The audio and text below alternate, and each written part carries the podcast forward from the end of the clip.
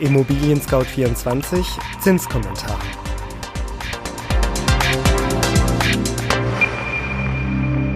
Hallo liebe Hörerinnen und Hörer, mein Name ist Andreas Böhm und ich begrüße Sie ganz herzlich zum Zinskommentar im Februar 2020 von ImmoScout 24.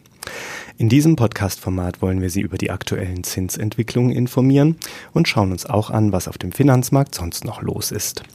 Der Podcast eignet sich neben allen Interessierten vor allem für Leute, die eine Immobilie kaufen oder bauen möchten und dafür eine Baufinanzierung benötigen. Gegen Ende erhalten Sie in unserem Zinsbarometer einen Überblick über die aktuelle Lage der Bauzinsen. Diesmal steht der Zinskommentar unter dem Titel Nur die langfristigen Bauzinsen bleiben stabil. Doch zunächst wie immer das Wichtigste in Kürze. Die Europäische Zentralbank EZB ändert nichts an der aktuellen Niedrigzinspolitik, kündigt aber eine Prüfung ihrer Strategie bis Ende 2020 an. Ex-EZB-Chef Mario Draghi erhält den Verdienstorden der Bundesrepublik, auch wenn Kritiker seine Geldpolitik als desaströs, zumindest für Sparer, betrachten. Langfristige Baukredite bleiben stabil. Alle anderen Kredite mit 5 bis 15-jähriger Zinsbindung verteuern sich leicht. Viele haben darauf gewartet. Die erste Zinssitzung der neuen EZB-Präsidentin Christine Lagarde. Würde sie vieles anders machen als ihr Vorgänger Mario Draghi? Kündigt sie Innovationen und massive Veränderungen an? Holt sie gar die Zinsen aus dem Tal der Tränen? Die Antwort ist nein und ja.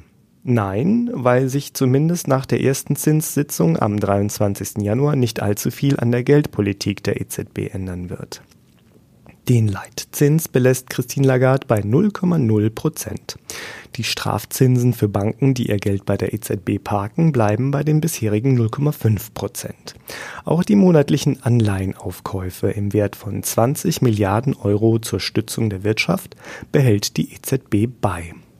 Die Antwort ist aber auch ja. Lagarde kündigte auf der Zinssitzung an, dass sie es als ihre Mission ansehe, die Instrumente der EZB neu zu überdenken und zu überprüfen, ob und wie sie weiter vorgehen soll. Da unsere Volkswirtschaften tiefgreifende Veränderungen durchlaufen, ist es an der Zeit für eine Überprüfung der Strategie, um sicherzustellen, dass wir unser Mandat im besten Interesse der Europäer erfüllen, sagte EZB-Präsidentin Christine Lagarde. Bei der Überprüfung solle auch berücksichtigt werden, inwieweit andere Erwägungen, wie zum Beispiel Finanzstabilität, Beschäftigung und ökologische Nachhaltigkeit, bei der Erfüllung des Mandats der EZB von Bedeutung sein können. Diese neuen Bewertungskriterien hatte Lagarde schon früher erwähnt. Auch hinterfragt sie die Bedeutung der in Anführungszeichen richtigen Kerninflation.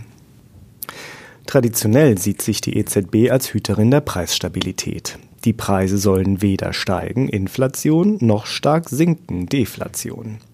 Ersteres macht Produkte teurer.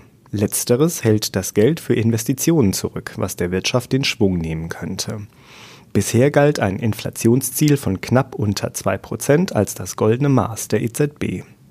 Vielleicht zukünftig nicht mehr, wobei hier nicht von einer kurzfristigen Zukunft die Rede ist. Die von Lagarde angesprochenen Strategiechecks sollen bis Ende des Jahres dauern.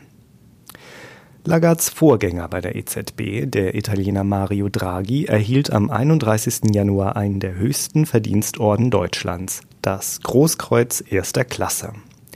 Vorgeschlagen wurde er dafür von Außenminister Heiko Maas. Offiziell wird Super Mario damit zum Retter des Euro geschlagen, der die gemeinsame Währung nach der Finanzkrise über Wasser gehalten habe.